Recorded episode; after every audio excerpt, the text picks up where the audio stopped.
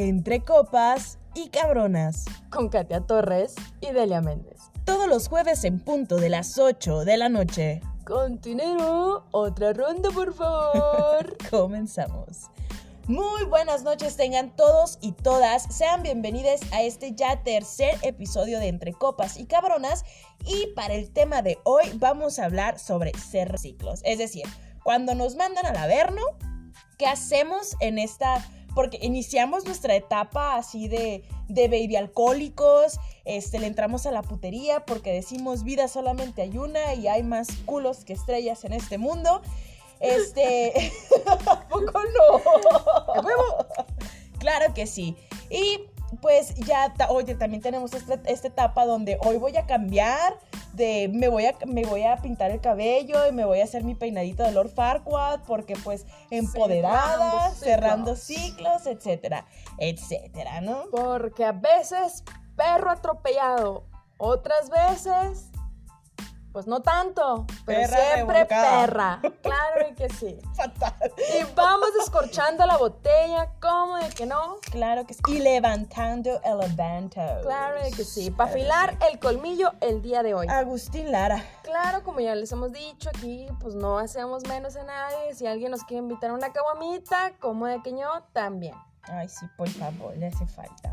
Gracias. Oigan, y también aprovecho, ya sé que siempre lo digo, eh, si escuchan ruidos exteriores es porque pues maldita cuarentena y pues tenemos que adecuarnos a lo que tenemos. Y bueno, antes de entrar a materia directamente, nos vamos a basar, nos vamos a basar en las cinco etapas del duelo, que son pues la negación, la ira, la depresión, la aceptación y ya finalmente la superación.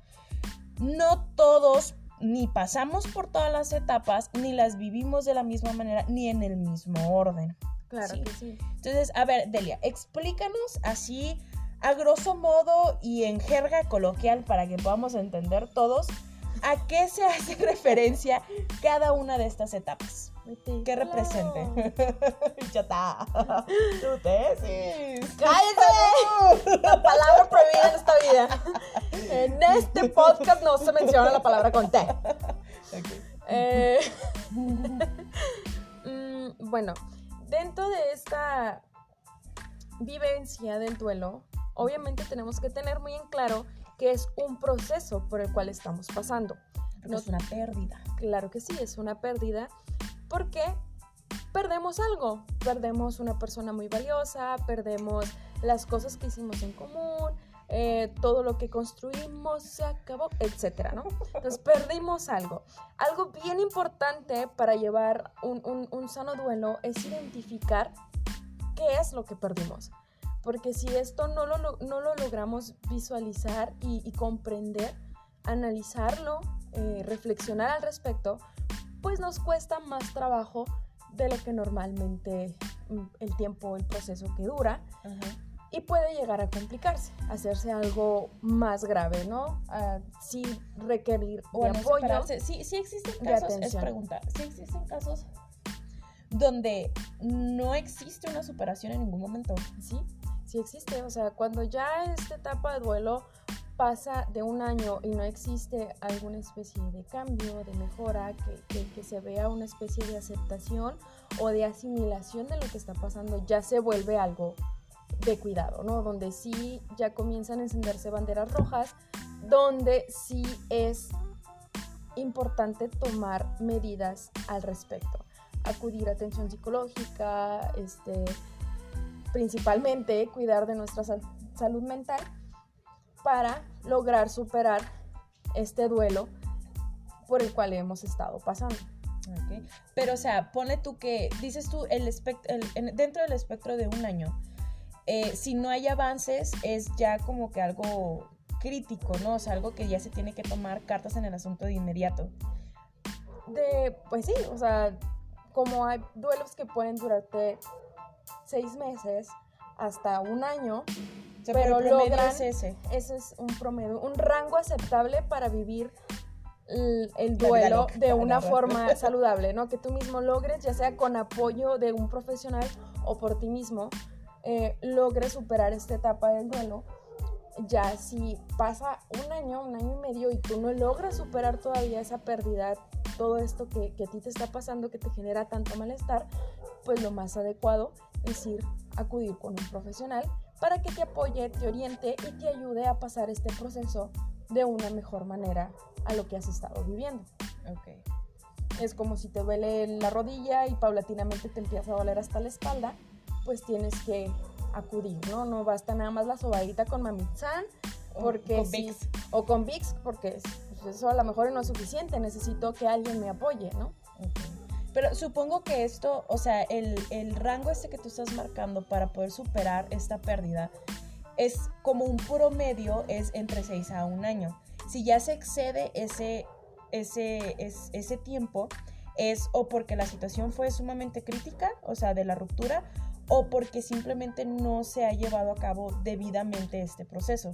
Ajá. Ah. O sea, donde no, le, no te has tomado el tiempo de vivir ese proceso o donde te ha sido tan caótica esa pérdida que necesitas un apoyo profesional para lograr superar esta etapa. Ok, muy bien.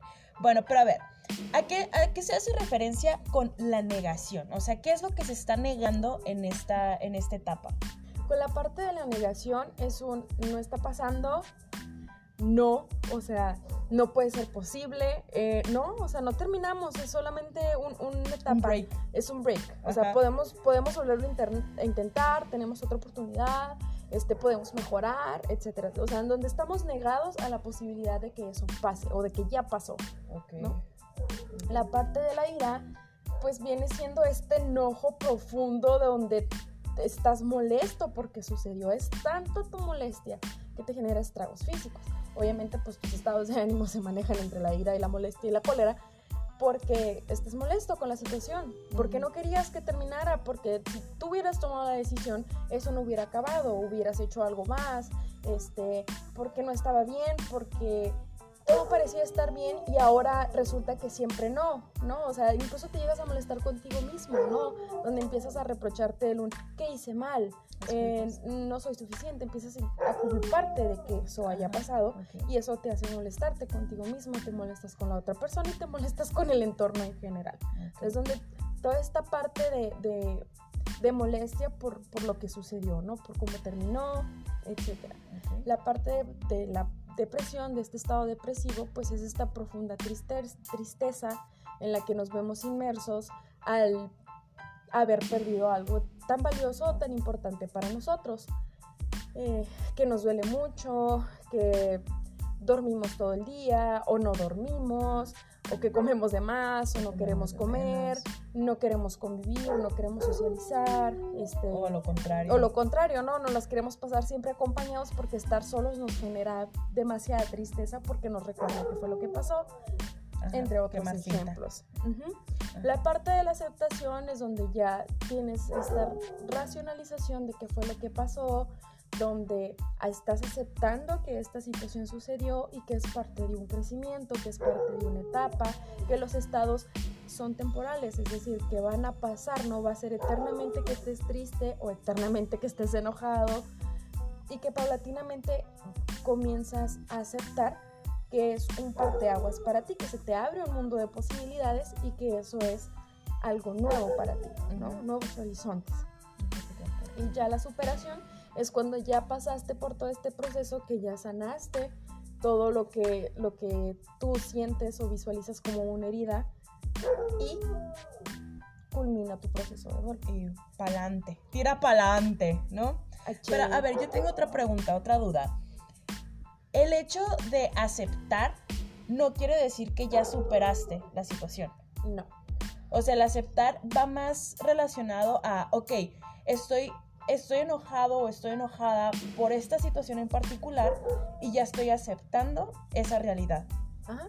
Estás aceptando tanto tus emociones como el hecho de que haya terminado, como que no es un tiempo, sino que es algo definitivo Sí, sí, o sea, y nada que más- no hay vuelta atrás. Nada más está dando el ejemplo de eso, pues, o sea, ya cuando está la superación es un, ya mis emociones están más en zen, yo ya en relación a mi vida conmigo mismo y en, en sociedad ya estoy en zen y ya de aquí para real, ¿no?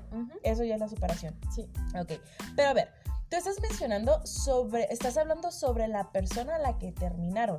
Ajá. la persona que terminó la relación también pasa por este mismo proceso.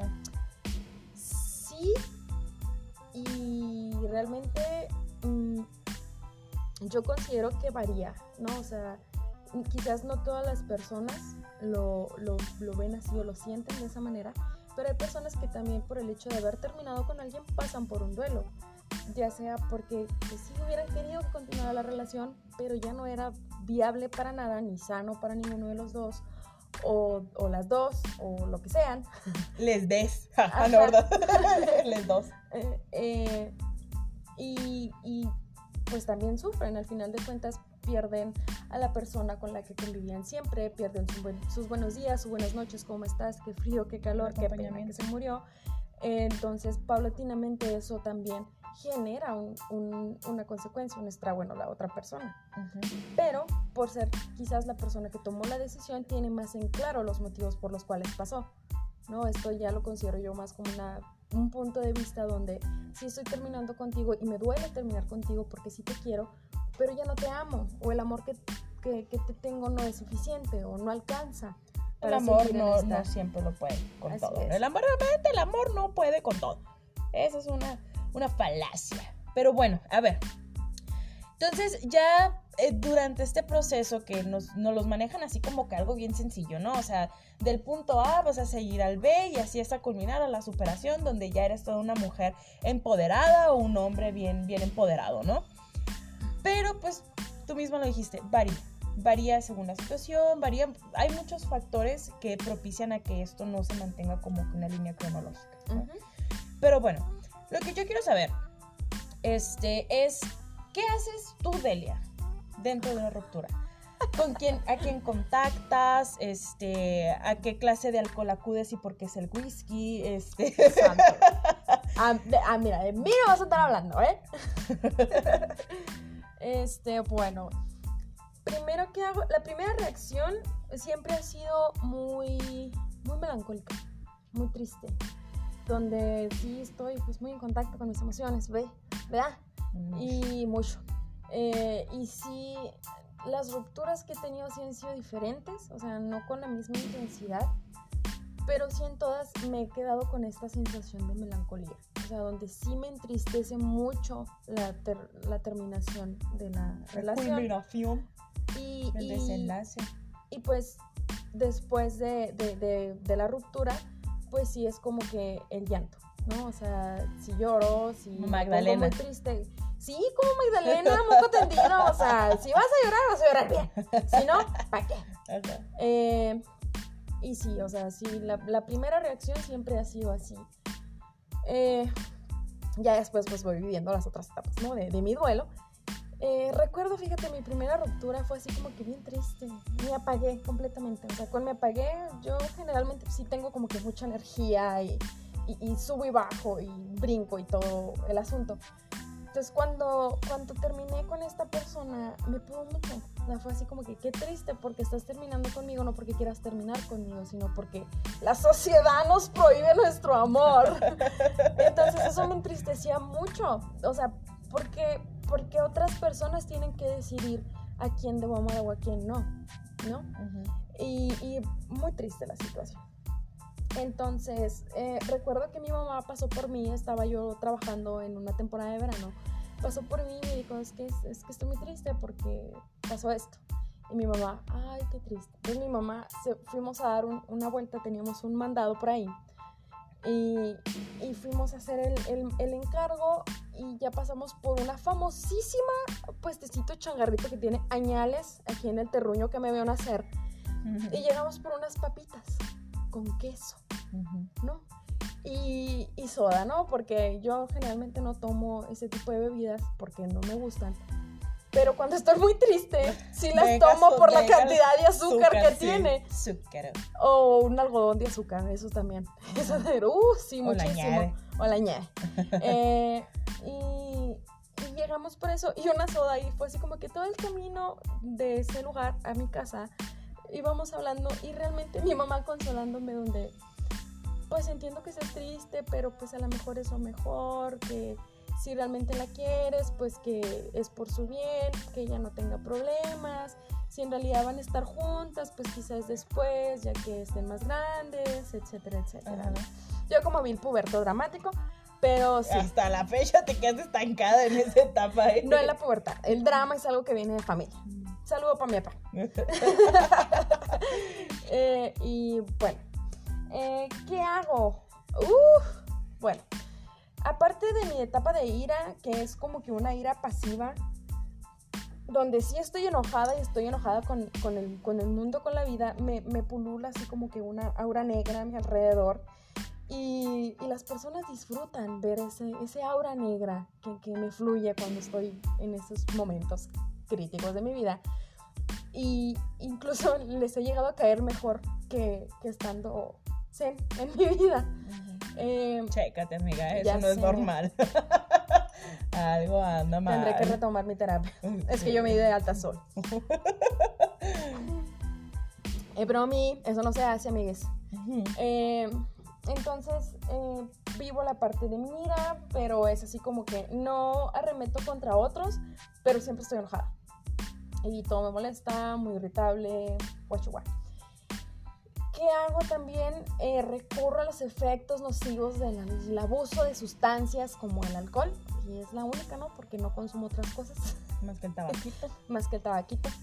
Pero sí, o sea, me la vivo en la uva o siempre... Corres en la madrugada de un cerro. Corro en la madrugada, no, ay, hago cosas muy estúpidas también, o sea, vivo la vida al límite de todo lo que tengo ganas de hacer lo hago, me vale madre si es sola, si es acompañada.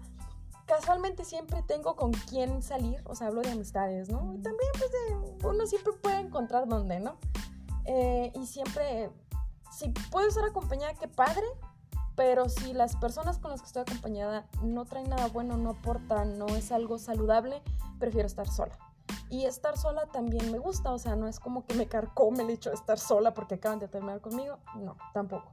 O sea, si aprovecho ese tiempo donde si quiero tirar barra todo el día, tiro barra, si quiero ver películas, si quiero comer o si simplemente quiero acomodar toda mi vida, ya sea ropa, mi cuarto, limpiar toda una casa, o sea, toda esa parte de mantenerme ocupada. Eso también es otra cosa que hago. O sea, vivírmela trabajando, ocupada, no tener tiempo para nada, con horarios apretados, donde literal tengo que tener una agenda de, tal, hora, tal hora tal hora tengo esto que hacer y después tengo que hacer esto, tengo media hora para comer, para continuar trabajando con esto otro y terminar 10, 11 de la noche y de ahí, ¿qué onda? Bar, peda o salidas o café o ver películas o cenar, o sea, muchas cosas. Pero siempre mantenerme activa, ¿no? O sea, sí continuar con mi vida, no de un ya no quiero hacer nada, ya no quiero trabajar o no quiero salir. Eso no, no, no me pasó, la verdad. Eh, y, ¿Y a quién acudo? Bueno, acudo a mis amigos. Y con mis amigos son así los amigos más, más cercanos, o sea, mejores amigos. Y es así de, voy contigo y te cuento, te platico y sé que me vas a escuchar, sé que me vas a decir que era mejor la calle con esto, que era lo mejor, o que qué bueno que pasó, lo que quieras, pero al final siempre está la parte de la escucha y de la empatía y de alguna forma tratar de mitigar en ese momento el, el, el dolor, ¿no? Que, que, se pueda pasar por eso. Y es un, no hay pedo, aquí estamos, mañana va a ser diferente. Entonces siempre he tenido un, un, un apoyo muy, muy, muy loable. Qué bien. Pero tú, amigue, cuéntanos. Porque ya me fui aquí, mira, medio podcast, hable y hable. Y sí, ¿eh?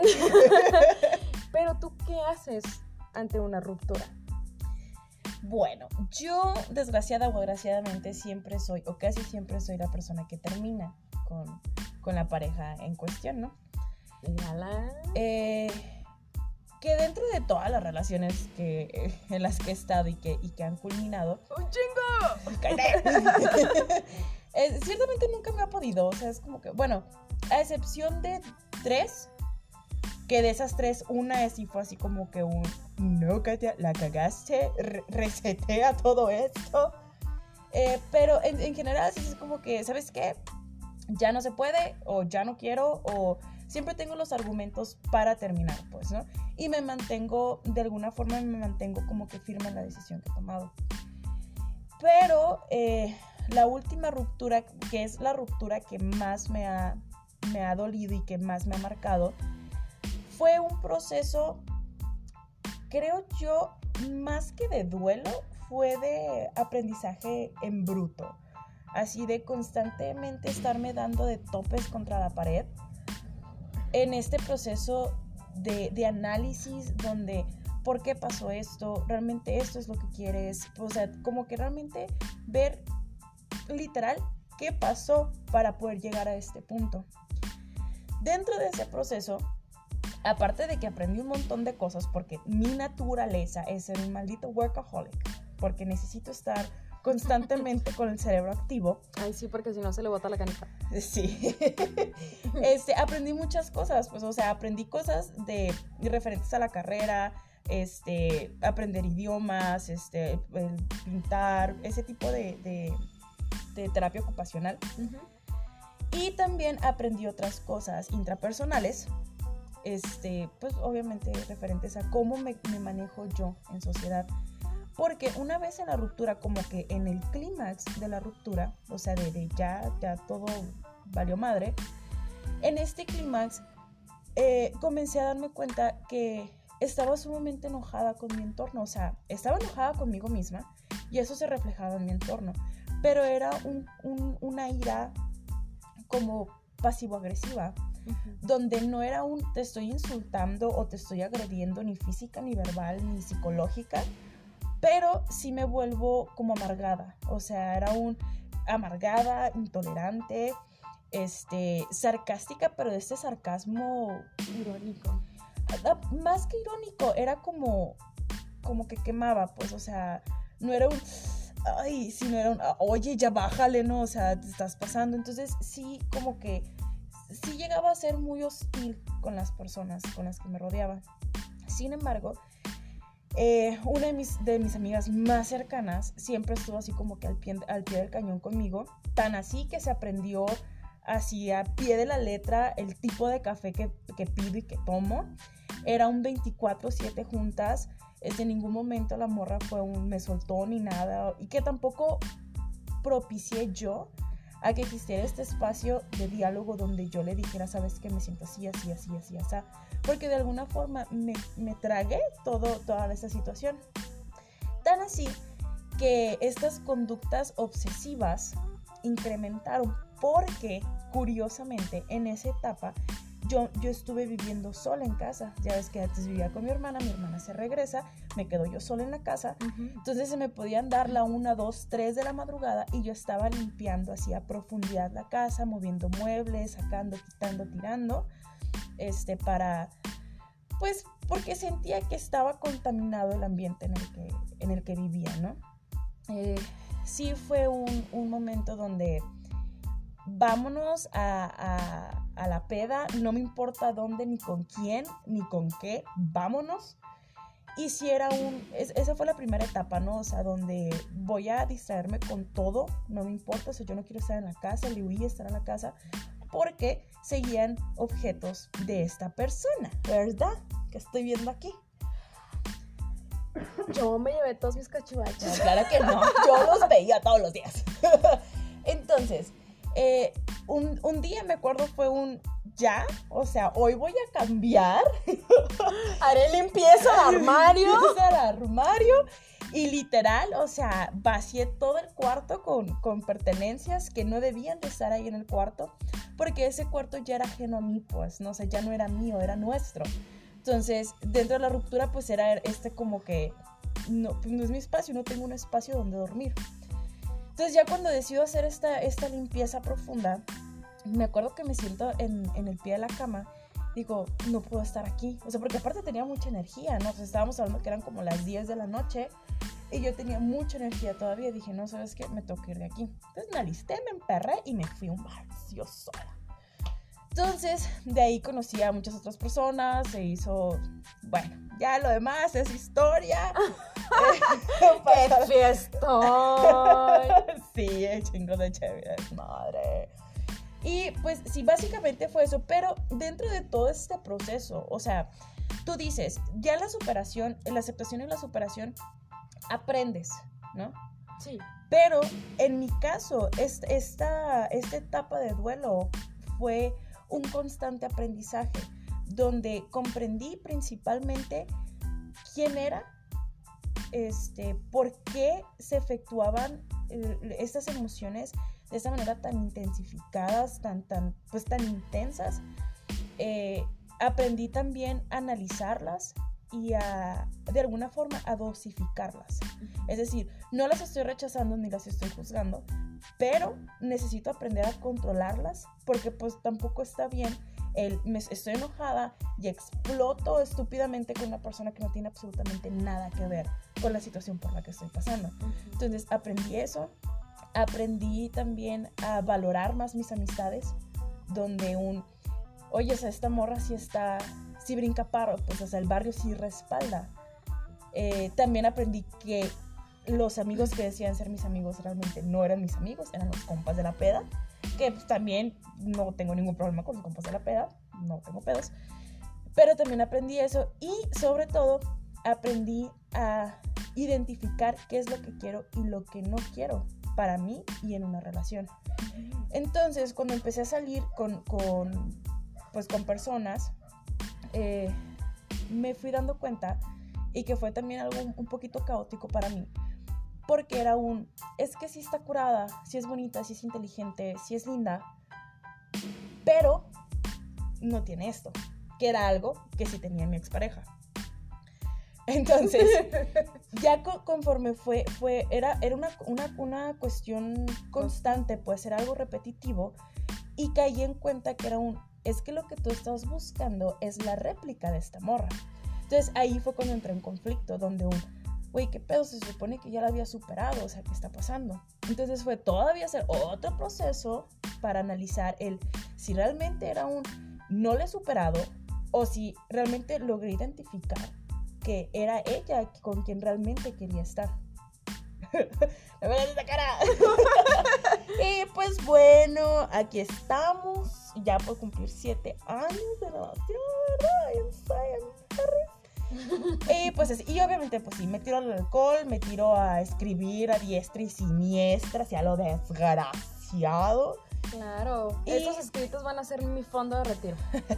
este, no como, dejo de comer, así de puedo llegar a durar hasta dos, tres días sin comer más que galletas, cigarro y cerveza y café.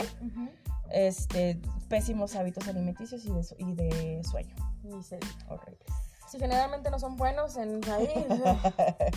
eh, fíjate que esa parte también, eh, yo normalmente disfruto comer. a mí sí, yo sé. mover la quijada, me encanta. Pero ciertamente mi apetito, mi apetito, disminuye estando bajo un proceso de duelo. Sea, no es la misma cantidad, incluso ni la misma frecuencia, y si hay como que un desbalance de mis hábitos alimenticios. Porque sí, o sea, yo como desayuno, ceno con sus respectivas colaciones y a veces que hasta unas que otras demás, que no son buenas, pero, pero pues en sí cada quien. ¿no? Sus procesos. Al igual que esto que mencionamos, pues de tirarnos a la uva por días, días o meses completos, que tampoco trae nada bueno. Eh, porque por todo el malestar físico que te genera, la pérdida económica, porque realmente sí es una inversión, ¿no? El, alcoholizarte, el salir incluso nada más o, convivir siempre, siempre querer estar afuera, salir a la calle. Mm, la cruda moral. La cruda moral, por supuesto, de, esos, de esas personas que hay, o sea, a mí no me pasa, pero de esas que llaman a las 3 de la mañana y te, ah, guachua, guachua, o que van y te tocan la puerta de, ábreme, tengo unos cigarritos. Raspón. eh, y, no sé, ¿no? O de esos que te juran amor eterno a las 3 de la mañana, ¿no? Después de una semana que saliste con ellas y que sabes que siempre no pasó, pero súper clavadísima las personas contigo, pues, pues es así como que no lo más pertinente, ¿no? Hacer cosas bajo el estado del alcohol. Sabes que yo, yo puedo reconocer que nos volvemos muy brutos en... O sea, es decir, estoy en este proceso de duelo y aún así tengo la, la osadía, the audacity de, de salir con otras personas, o sea, en plan de ya sea a one night stand o, o de pues tratar de ver qué onda con, con esta persona, Ujú.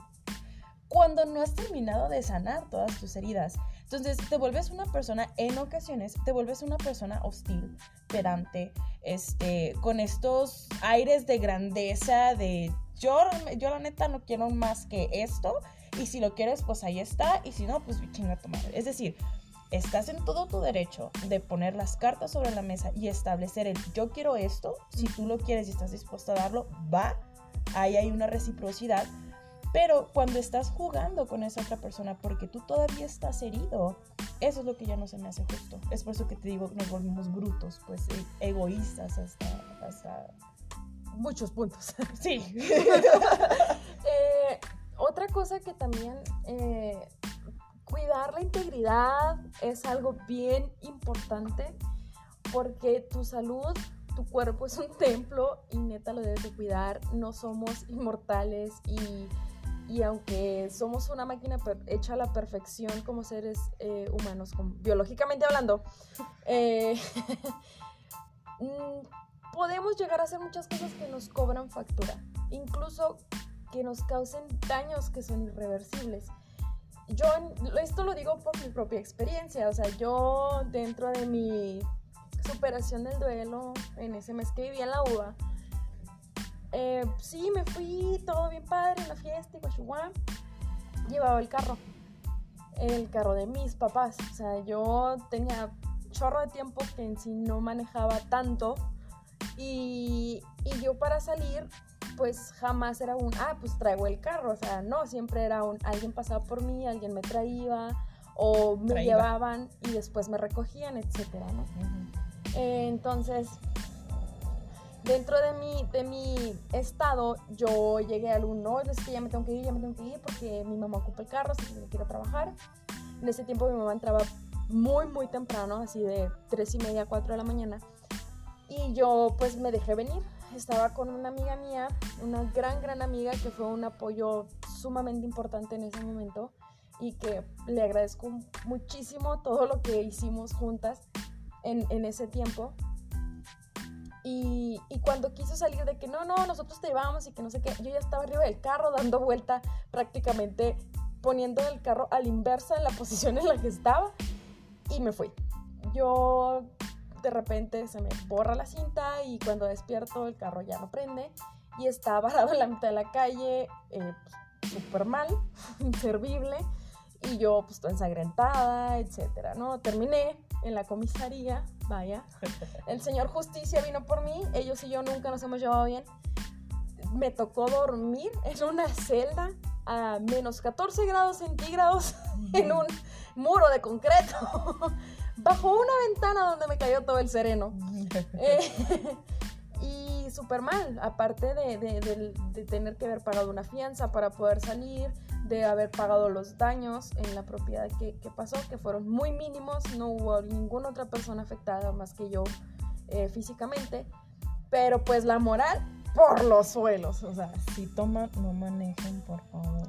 y menos, gracias. menos si está en el corazoncito dañado, ¿verdad? De Dios. Y muy irónicamente, ya para cerrar esa anécdota, páseme este accidente a media cuadra de donde vivía mi ex. Y la calle en la que me están, pues era de su tía. Qué suerte la tuya. O sea, un peor papelito no pude haber hecho. No conforme con eso, había un video de cámaras de que seguridad. le llegó a su ex. Es horrible. Lo y que más vergonzoso. posteriormente la ex suegra se lo pidió. Porque le andaba enseñando a todo el mundo qué hizo su bendición. Total, y te lo presumes, qué bárbaro. No, si no es presunción, es para crear conciencia. Fatal. Bueno, Delia, pues yo creo que ahora sí ya se nos acabó el tiempo, casi te quemo. Y bueno, pues espero que hayan disfrutado. Me quemaste, jodido. Sienta.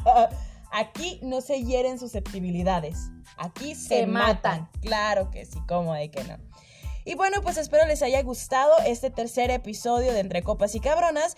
Y pues bueno, pasen allá a Twitter a dejarnos sus comentarios o bien a Instagram para que pues ahí nos comenten si, si les ha pasado esto o bien cómo ha sido su proceso de duelo en, en dentro de una ruptura. ¿no? Así es. Y pues ya saben, ¿no? síganos en Twitter y, e Instagram por papier. Y pues muy buenas las tengan todos y todas ustedes. Y si no, qué lástima, vayan visualizando esa ruptura porque eso no va a llegar a ningún lado. Así es. Y bueno, nosotros somos Delia Méndez. y Katia Torres en Entre Copas, Copas y y Cabronas. Nos vemos el próximo jueves. Adiós.